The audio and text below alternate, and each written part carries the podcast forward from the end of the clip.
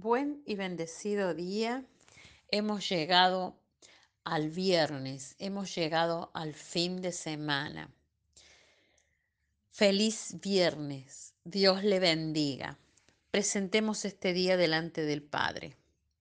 Padre Celestial, Padre bueno, Padre glorioso, te damos gracias por un día más de vida, te damos gracias Señor por la victoria, gracias por la bendición, Gracias por tu poder derramado sobre nuestra vida. Gracias Señor por todo lo que haces por nosotros en el nombre de Jesús. Amén. La palabra de hoy se encuentra en un salmo, Salmo 100, verso 1 al 4, y dice, Cantad alegres a Dios, habitantes de toda la tierra, servid a Jehová con alegría Venid ante su presencia con regocijo. Reconoced que Jehová es Dios. Él nos hizo y no nosotros a nosotros mismos. Pueblo suyo somos y ovejas de su prado. Entrad por sus puertas con acción de gracia, por sus atrios con alabanza. Alabadle y bendecid su nombre. Titulé este devocional, la oración eficaz del justo puede mucho. La palabra dice orar constantemente y sin cesar. La oración constante y sin cesar transformaría nuestra vida. Y déjeme decirle en esta mañana que muchas de las bendiciones que Dios quiere que disfrutemos no llegarán a menos que oremos. Como hijos de Dios sabemos que debemos orar y deseamos hacerlo. Pero si somos francos sobre la oración, debemos admitir que nuestra vida de oración es a medias o no existe. No es fácil orar. El Salmo 100 nos presenta de manera clara la importancia de la oración eficaz. A. Inciso A. La alabanza en el Salmo, en el verso 1 al 4, lo declara con precisión. Aclamen alegres al Señor, habitantes de toda la tierra. Adoren al Señor con regocijo. Preséntense ante Él con cánticos de júbilo. Reconozcan que el Señor es Dios. Él nos hizo y somos suyos. Somos su, su pueblo, ovejas de su prado. Entren por sus puertas con acción de gracia. Vengan a sus atrios con himnos de alabanza. Denle gracias, alaben su nombre. El versículo 2 nos dice, preséntense ante Él con cánticos de júbilo. Y en el versículo 4 la palabra es entrad. En otras palabras, la alabanza es la manera que nos permite o que nos deja entrar en la presencia de Dios. Dios se mueve en la alabanza de su pueblo. Es la mejor manera de comenzar la oración. Cuando queremos dirigirnos a Dios, debemos empezar dando gracias, comenzar alabándole, de manera que hoy y cada día hagamos de la alabanza el punto de partida para nuestras conversaciones con el Padre. También es importante tener en cuenta al orar el arrepentimiento. ¿Qué se entiende por arrepentimiento? El arrepentimiento en la oración es tomar tiempo ante Dios para examinar nuestro corazón y arrepentirnos de cualquier cosa que se haya interpuesto entre nosotros y Dios. El Salmo 19, verso 12 y 13, lo expresa así. ¿Quién está consciente de sus propios errores?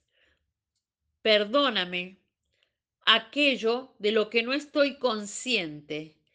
Libra además a tu sierva o a tu siervo de pecar a sabiendas. No permitas que tales pecados me dominen y así estaré libre de culpa y de multiplicar mis pecados. El versículo comienza con la pregunta, ¿quién está consciente? El versículo 12 dice, ¿quién está consciente de sus propios errores? El salmista, David, nos está diciendo, uno no siempre sabrá cuando haya hecho algo malo. Uno no siempre se dará cuenta cuando haya cometido una transgresión. Lo que David está señalando son las faltas ocultas y los pecados secretos, los cuales todavía pueden tener dominio sobre nosotros. Aunque no nos percatamos de eso, pero lo hacemos y están allí. De manera que cuando oremos, pidámosle a Dios que nos muestre cualquier pecado en nuestra vida que quizás estemos pasando por alto. Y Dios honrará nuestro corazón arrepentido. Dice la palabra en San Juan 14, 13. Y todo lo que pidiereis al Padre en mi nombre lo haré, para que el Padre sea glorificado en el Hijo. Nos pongamos en sintonía en tiempo y espacio cuando se desató esta palabra.